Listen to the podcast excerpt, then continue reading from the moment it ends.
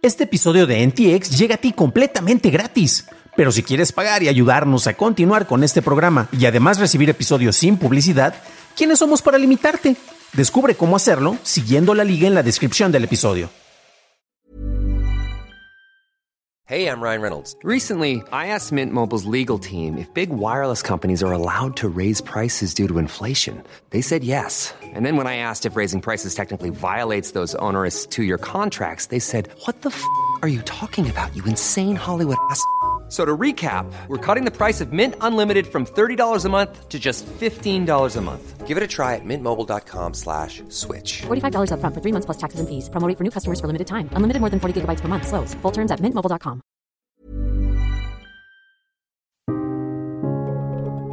Este es un episodio especial para Noticias de Tecnología Express, en donde no hablaremos de noticias recientes, sino que tendremos una reseña a fondo de un dispositivo que se ha vuelto el favorito para quienes la hemos usado en el mercado latino y español. Bienvenido a esta reseña de la Xiaomi Pad 5. Soy tu anfitrión, Dan Campos.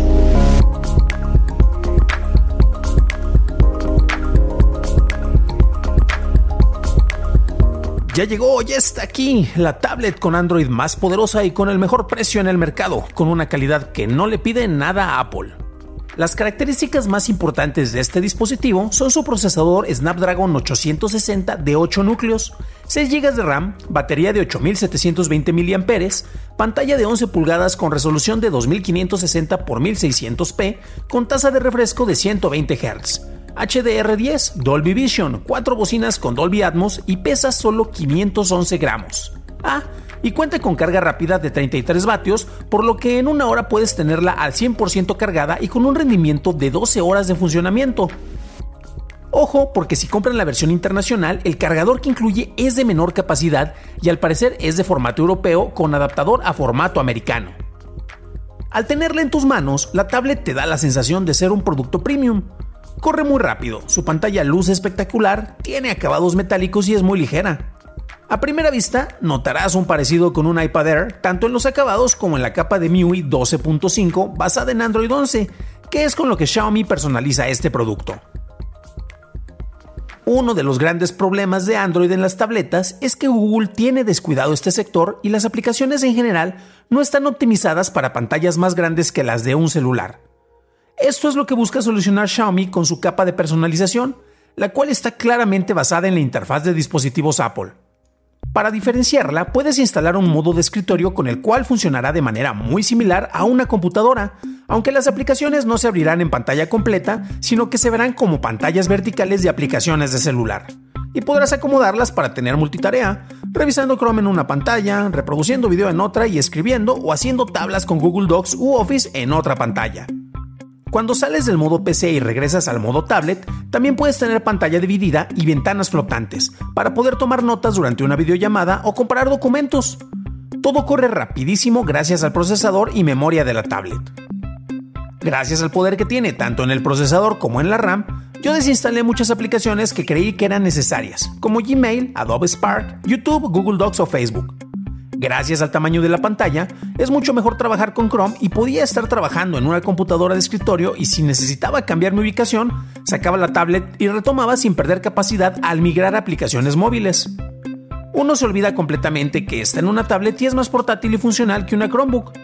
Además, con aplicaciones como Splashtop Wired X Display, la uso de manera frecuente como monitor externo para cuando trabajo en mi equipo de escritorio, convirtiéndose en un complemento perfecto gracias a su resolución y calidad de imagen. Todo esto suena fabuloso, pero seguramente no todo es perfecto en este dispositivo, ¿verdad? Tristemente, así es. La tablet no cuenta con jack de audio de 3.5 milímetros, aunque en realidad ya casi todos usamos audífonos Bluetooth. Tampoco cuenta con lector de huellas para desbloquear, aunque ese viene en la versión Pro, solo disponible en China. Para seguridad, usa el reconocimiento facial y es muy rápido, aunque si estás en un lugar oscuro y usas cubrebocas, podrías tener problemas para desbloquear la tablet de esta manera. Además, su puerto USB tipo C es un extraño híbrido en que para carga se comporta como USB 3, pero para transferencias de datos es un USB 2, además de que no permite la transmisión de video con un adaptador de USB-C a HDMI. Finalmente, tenemos el apartado de cámaras, con una de 13 megapíxeles en la parte posterior y una cámara frontal de 8 megapíxeles.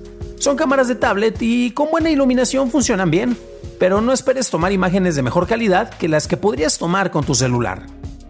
Leer cómics, libros o ver videos son los usos principales de estos dispositivos, y para ello, esta tablet funciona perfectamente. Con su resolución de 2.5K con HDR y Dolby Vision y una tasa de refresco de 120 Hz, los videos y juegos lucen espectaculares. La única aplicación que da problemas es Prime Video, ya que la tablet no está certificada por Amazon para mostrar video en HD todavía. Gracias a sus bocinas emite sonido fuerte y claro, por lo que se puede convertir en tu pantalla secundaria si la quieres usar en la cocina o en lugares reducidos en donde no tienes pantallas, como en el baño.